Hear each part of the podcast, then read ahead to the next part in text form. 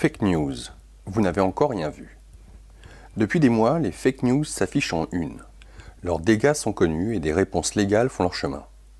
Mais c'est sans compter sur les avancées technologiques qui vont rendre la réalité de plus en plus difficile à distinguer, notamment dans le domaine de la vidéo. La résistance prend forme avec des penseurs et des informaticiens qui, tels Aviv Ovadia, estiment que la lutte contre la désinformation devrait devenir une priorité dans nos démocraties. Quand la réalité s'effondre. La désinformation s'apprête à entrer dans une nouvelle ère, s'alarme dit Atlantique, celle où il sera possible de manipuler les vidéos, leur sens et les propos de ceux qui apparaissent. Tous nos repères pourraient être chamboulés. The Atlantic, Washington. Sur certains sites sordides du net, les actrices de Game of Thrones ou de Harry Potter se livrent à toutes sortes d'actes sexuels. Du moins, les femmes de ces vidéos ressemblent à ces actrices et les visages sont bien les leurs. Mais tout ce qui se trouve au-dessous du cou appartient à d'autres. Une intelligence artificielle a glissé ces visages familiers dans des scènes pornographiques, a remplacé leurs traits par d'autres. C'est là l'une des formes les plus cruelles, les plus invasives, de vol d'identité qui a été inventée à l'ère d'Internet et c'est la précision de la technique qui rend la chose possible. La supercherie ne se remarque que de très près. Ces vidéos sont l'œuvre d'un programmeur dont le nom de pirate est Deepfake. Et ce n'est là qu'une version bêta d'un projet bien plus ambitieux. L'un des acolytes de Deepfake a confié sur le site Motherboard, en janvier, que celui-ci avait l'intention de démocratiser son œuvre. Il compte affiner le processus, l'automatiser, ce qui permettrait à n'importe qui de coller la tête d'un béguin, d'un ex ou d'un collègue dans un clip pornographique en quelques manipulations. Aucune connaissance technique ne serait requise. Et comme les labos de recherche universitaires et commerciaux développent des outils encore plus sophistiqués à des fins non pornographiques, des algorithmes qui cartographient les expressions du visage et imitent la voix avec précision, ces fakes sordides présenteront bientôt une vraisemblance encore plus grande. Internet contient depuis toujours les graines de l'enfer postmoderne. La manipulation massive est courante sur ce média. Des pièges à clics pour logiciels russes aux ruses addictives qui gouvernent le fil d'actualité de Facebook. Internet a toujours été un lieu où l'identité est fuyante, où l'anonymat engendre grossièreté et confusion, où les escrocs peuvent voler les éléments mêmes de l'individualité. À cet égard, les deepfakes marquent l'apothéose de son histoire et ne sont probablement qu'une version gentillette de ce qui nous attend. L'écrivain américain Vladimir Nabokov a écrit un jour que le mot réalité était l'un des rares qui ne signifiait rien sans guillemets. Il évoquait la relativité de la perception. Quand vous et moi regardons le même objet, comment pouvez-vous savoir que nous voyons la même chose? Pourtant, les institutions, médias, gouvernements, recherches fédèrent les gens autour d'un consensus, enraciné dans la foi en la raison de l'empirisme sur la façon de décrire le monde, même s'il révèle sa fragilité depuis quelques années. Les réseaux sociaux ont contribué à l'avènement d'une nouvelle ère où chacun peut être en contact avec des informations qui confirment ses préjugés et occultent les faits qui les infirment. Le président Donald Trump accélère encore l'arrivée d'un monde au-delà de la vérité et donne l'imprimature de la fonction suprême au mensonge et à la manipulation. Tout cela semblera pourtant bientôt une époque d'innocence nous vivrons dans un monde où nos yeux nous tromperont régulièrement. En d'autres termes, nous ne sommes pas loin de l'effondrement de la réalité. Aujourd'hui, nous nous accrochons à la réalité, nous la désirons même ardemment. Nous vivons encore dans le monde d'Abraham Zapruder. La vidéo des 8 minutes de l'assassinat de John Fitzgerald Kennedy, filmée par hasard par la caméra personnelle de cet habitant de Dallas, est l'exemple même de ce que nous vénérons. La vidéo brute, non travaillée, possède dorénavant une autorité gigantesque dans notre culture. Car les gens font désormais preuve d'un cynisme aveugle, irrationnel, envers les reportages et autres matériaux que les médias manipulent et traitent. Une réaction excessive dans un siècle de publicité, de propagande et d'informations télévisées hyperboliques. Les comportements scandaleux suscitent plus sûrement l'indignation quand ils sont filmés. Ce type de vidéo a joué un rôle décisif pendant les deux dernières élections présidentielles américaines. En 2012, un barman qui officiait lors d'un événement destiné à collecter des fonds pour Mitt Romney, en Floride, a appuyé sur la touche Enregistrer de sa caméra pendant que le candidat dénonçait les 47% d'Américains qui soutenait Obama et constituait selon lui un ramassis d'assistés dépendants du gouvernement fédéral. Il est plus que probable que cette vidéo capturée furtivement a ruiné ses chances de devenir président. Ces propos n'auraient certainement pas fait autant de bruit s'ils avaient été notés puis publiés par un journaliste. Les images vidéo, avec leur angle de vue indirect, le tintement des couverts et les serveurs qui passent, avec des serviettes pliées, étaient bien plus puissantes. Tous les détails témoignaient de son origine de façon incontestable. Certes, Donald Trump s'est remis de la vidéo, diffusée par l'émission Access Hollywood, dans laquelle il se vantait d'avoir agressé des femmes sexuellement. Mais ce film a davantage excité les passions et la conscience de l'opinion que tout autre sujet lors de la campagne présidentielle de 2016. De même, la vidéo a été par procuration l'élément déclencheur de nombre d'autres conflagrations sociales récemment. Il a fallu les images de caméras de surveillance montrant le joueur de football américain Ray Rice traînant sa femme inconsciente hors de l'ascenseur d'un hôtel en 2014 pour que la NFL se décide enfin à réagir sérieusement au problème de la violence conjugale. Puis, il y a eu la vidéo du meurtre de Philando Castile, diffusée en direct sur Facebook par son ami en 2016. Tous les reportages du monde, toutes les statistiques affolantes et les anecdotes bouleversantes sur les violences policières n'avaient pas provoqué autant d'indignation. Les images de la mort de Philando, abattu comme un chien dans son Oldsmobile par un policier dans le Minnesota en juillet 2016, ont bouleversé l'opinion et poussé les personnalités politiques, y compris quelques commentateurs conservateurs purs et durs, à reconnaître enfin ce genre d'abus. Ce qui nous emmène au cœur du problème. Il est naturel de faire confiance à ses sens, de croire ce qu'on voit. C'est une tendance profondément enracinée que la future ère de la manipulation vidéo va exploiter. Considérez les vidéos qui ont récemment provoqué ce qu'Aviv Ovadia de l'Université du Michigan appelle une infocalypse. Les choses auraient pu être bien pires avec un film manipulé. Prenez le Pizzagate, une théorie conspirationniste qui mettait l'ancien conseiller d'Hillary Clinton au cœur d'un réseau pédophile et ajoutez-y des images truquées de John Podesta en train de lorgner un enfant avec concupiscence, ou pire. Le mensonge acquéra soudain une nouvelle intensité émotionnelle. Le problème, ce n'est cependant pas simplement la prolifération du mensonge. Les vidéos truquées créeront une suspicion légitime à propos de tout ce que nous regardons. Les politiques et les journalistes exploiteront ces doutes un coupable filmé sur le fait déclara simplement que la preuve visuelle est un montage destiné à lui nuire. Le président semble déjà avoir adopté cette tactique. S'il a commencé par reconnaître l'authenticité de la vidéo d'Access Hollywood, il doute en privé que la voix qu'on entend soit bien la sienne. En d'autres termes, les vidéos manipulées détruiront toutefois notre lien avec la réalité ordinaire. Pour reprendre les propos tenus par Ian Goodfellow, un scientifique de Google, à la MIT Technology Review, je cite, c'est quand même un coup de chance extraordinaire, historiquement parlant, qu'on puisse s'appuyer sur des vidéos pour prouver que quelque chose s'est vraiment passé. Fin de citation. Réalité virtuelle. L'effondrement de la réalité n'est pas une conséquence involontaire de l'intelligence artificielle. C'est depuis longtemps un des objectifs, ou du moins une inspiration, de certains des architectes les plus illustres des nouvelles technologies. Le parcours de la Silicon Valley commence à plus d'un égard au début des années 1960 avec la Fondation internationale pour les études avancées.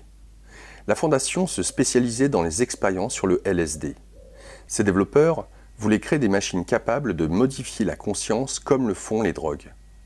Les ordinateurs allaient eux aussi creuser un trou dans la réalité et arracher l'humanité à la banalité gris-flanelle du quotidien de l'Amérique. La série télévisée familiale Leave It to Beaver pour l'amener à un état d'esprit plus cool et plus holistique. Steve Jobs a confié que le LSD avait été l'une des deux ou trois expériences les plus importantes de sa vie. Contrairement à ce que les adeptes des nouvelles technologies voudraient nous faire croire, les vidéos réalistes mais truquées ne marquent pas le terminus de la fuite hors de la réalité. L'apothéose, c'est la réalité virtuelle, virtual reality. Celle-ci a pour objectif de créer l'illusion complète d'être ailleurs. Avec son casque et ses gants, elle cherche à tromper nos sens et à pervertir nos perceptions. Les jeux vidéo ont commencé à transporter les joueurs dans d'autres mondes. Or, si les jeux peuvent être addictifs, ils ne sont pas encore pleinement immersifs. La réalité virtuelle est capable de vous transporter ailleurs plus complètement. Nous voyons ce que voient nos avatars et sentons ce qu'ils sentent. Il y a plusieurs décennies, Timothy Leary, le chantre du psychédélisme, déclara, après avoir essayé cette technologie naissante, que c'était le nouveau LSD. Maintenant que la réalité virtuelle sort de la petite enfance, la vie va peut-être y être plus intéressante.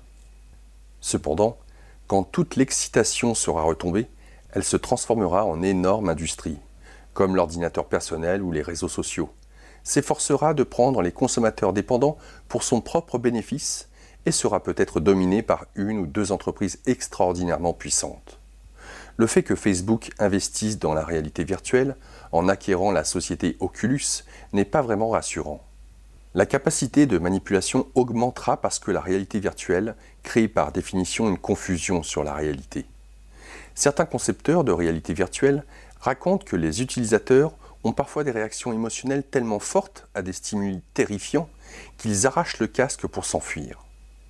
D'après des chercheurs allemands, qui se sont efforcés de codifier l'éthique pour la réalité virtuelle, sa nature globale, offre des possibilités nouvelles de manipulation mentale et comportementale particulièrement puissantes, en particulier si la création et l'entretien des mondes virtuels sont le fait d'intérêts commerciaux, politiques, religieux ou gouvernementaux. Comme l'écrit Jaron Lanier, le pionnier de la réalité virtuelle, dans ses mémoires publiés récemment, Down of the New Everything, inédit en français. Je cite Jamais un média n'a été autant à même de produire de la beauté et aussi vulnérable à la perversion. La réalité virtuelle va nous mettre à l'épreuve. Elle va amplifier notre caractère plus que les autres médias. Fin de citation. Confiance. La société trouvera peut-être le moyen de faire face à ces changements. Peut-être apprendrons-nous le scepticisme nécessaire pour nous effrayer un chemin. Jusqu'à présent, cependant, les êtres humains ont manifesté une vulnérabilité pratiquement infinie à la tromperie et à l'escroquerie. Ils se retrouvent aisément dans des mondes qui correspondent à leurs convictions ou à l'image qu'ils ont d'eux-mêmes. Et peu importe que ces convictions soient excentriques, voire carrément erronées. Les gouvernements ont mis du temps à réagir aux défis sociaux posés par les nouvelles technologies et préféreront peut-être éviter celui-ci. Décider de ce qui constitue la réalité n'est pas seulement une question épistémologique, mais c'est aussi une question politique, et elle impliquerait de déclarer spécieuses certaines convictions profondes. Rares sont les individus qui auront le temps, voire la capacité, de distinguer une fabulation soigneusement élaborée de la vérité. Notre meilleur espoir, c'est peut-être de sous-traiter le problème, de redonner l'autorité culturelle à des institutions de confiance possédant la formation et les connaissances nécessaires pour validation. Journaux, universités. Peut-être les grandes sociétés du secteur comprendront-elles le problème et joueront-elles aussi ce rôle? Comme elle contrôle les points d'accès les plus importants à l'information, elle pourrait très facilement écraser les vidéos manipulées. Pour jouer ce rôle, il faudrait toutefois qu'elles acceptent certaines responsabilités qu'elles se sont jusqu'à présent largement refusées à prendre. En 2016, pendant que la Russie utilisait Facebook pour influer sur l'élection présidentielle américaine, Elon Musk confiait sa vision de la vie humaine lors d'une conférence.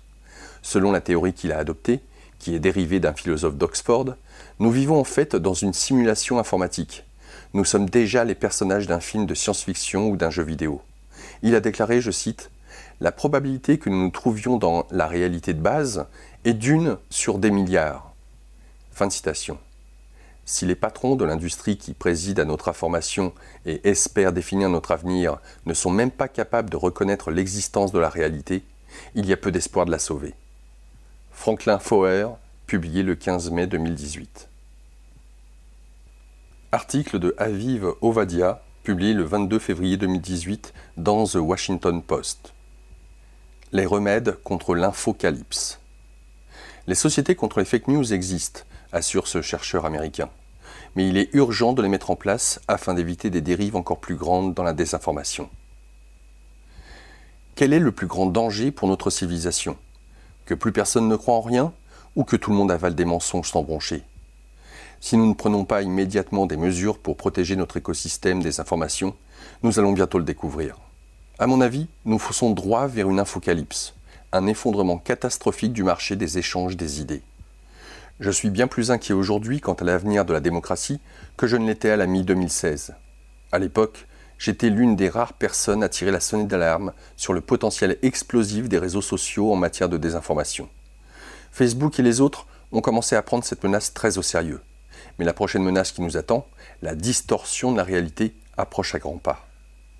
Les progrès en matière de technologie, de la communication et d'intelligence artificielle sont tels qu'il est désormais possible de créer des contenus audio et vidéo dont les conséquences peuvent être catastrophiques. Que ce soit la vidéo d'un dirigeant qui ordonne une frappe nucléaire ou un enregistrement de votre épouse qui vous réclame par téléphone votre code bancaire. Le devoir des citoyens et des institutions est de faire confiance aux bonnes personnes et d'écarter les bonimenteurs. Les gouvernements, qui représentent les citoyens, doivent rendre des comptes, et la transparence nécessite en retour une certaine capacité de discernement. Mais la technologie est en train de démolir cet édifice du savoir, et si nous n'agissons pas rapidement, nous atteindrons bientôt un point de non-retour. Alors que pouvons-nous faire? Pour faire simple, l'industrie, la société civile et les gouvernements doivent investir massivement afin de bien comprendre les menaces qui pèsent sur notre écosystème informatif et de pouvoir mieux les endiguer. Et c'est tout de suite qu'il faut agir. La nature de ces menaces va changer très rapidement ces prochaines années, et elles prendront des formes différentes selon les régions et les réseaux. Les modes de financement, les mesures d'encouragement et les institutions que nous mettrons en place pour parer à ces menaces devront par conséquent être suffisamment flexibles et capables de réaffecter rapidement les ressources au fur et à mesure que les menaces évoluent. Pour l'instant, quelques mesures palliatives particulièrement prometteuses méritent notre attention immédiate.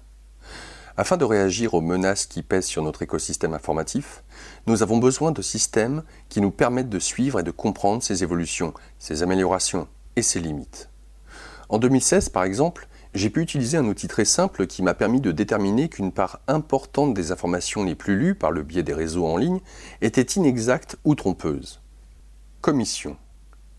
Un accès à de meilleures un travail de pédagogie auprès du public pour l'aider à affiner son jugement et une vérification des informations afin d'établir des vérités de référence, ce genre d'effort pourrait être constant et permettrait de répondre de manière adéquate aux nouveaux problèmes rencontrés et aux nouveaux réseaux informatifs. C'est l'objectif de mon travail actuel, puisque je recense tous les outils potentiels et cherche à évaluer leur efficacité. Alors que les machines sont de plus en plus intelligentes et que les moyens technologiques prennent de l'ampleur, notre écosystème de l'information n'a jamais été aussi vulnérable. Les sociétés qui travaillent sur ces nouveaux outils et les commercialisent doivent être capables de saisir toutes les implications de leur création. Malheureusement, il n'existe pas de commission de spécialistes avec la motivation et les ressources nécessaires pour évaluer quelles répercussions ces nouveaux moyens pourraient avoir sur le reste du monde. Dans la recherche médicale et le secteur pharmaceutique, des commissions institutionnelles de contrôle participent à l'évaluation des nouvelles études pour s'assurer qu'elles ne sont pas contraires à l'éthique. Tous les chercheurs en intelligence artificielle et les spécialistes des réseaux doivent pouvoir être accompagnés par des commissions de ce genre intégrées à leur entreprise afin de mesurer l'impact de leur travail sur la société et d'en évaluer les éventuelles conséquences. Nous devons chercher par tous les moyens à mettre en place des systèmes capables de déterminer efficacement si les images d'une vidéo sont réelles ou si elles ont été retouchées. L'objectif étant de pouvoir offrir cette information vérifiée aux consommateurs qui se trouvent en bout de chaîne. C'est très important pour les journalistes, les diplomates, les tribunaux et les dirigeants politiques. Pour le moment, réussir à détecter les trucages devrait suffire.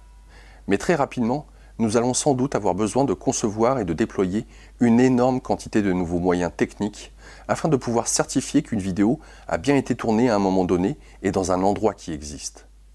Les réseaux sociaux, et même les navigateurs, vont avoir à incorporer ces certificats d'authenticité à leur système afin qu'il y ait un vrai impact sur les utilisateurs. Ils vont devoir jouer sur les mécanismes psychologiques qui régissent notre capacité à discerner le vrai du faux, car il est peu probable que le simple fait d'indiquer qu'il existe un trucage soit suffisant. Les médias et les réseaux sociaux continuent de valoriser la désinformation, le sensationnalisme et les clashs artificiels au détriment de la réalité, de la transparence et de la cohésion citoyenne. Que vous soyez un troll à Moscou, un moine birman appelant au nettoyage ethnique, ou même un journal ayant pignon sur rue, c'est malheureusement là qu'il y a un public et de l'argent à se faire. Nous devons régler ce problème au niveau des médias et des réseaux sociaux, et peut-être même au niveau de la société. Pour ce faire, Il faudra sans doute revoir les fonctionnements en place, puisque la popularité d'un contenu sur Facebook suffit à lui accorder une place importante dans les fils d'infos, mener un travail d'éducation aux médias et à l'information, et créer un fonds pour récompenser ceux qui traquent les faussaires.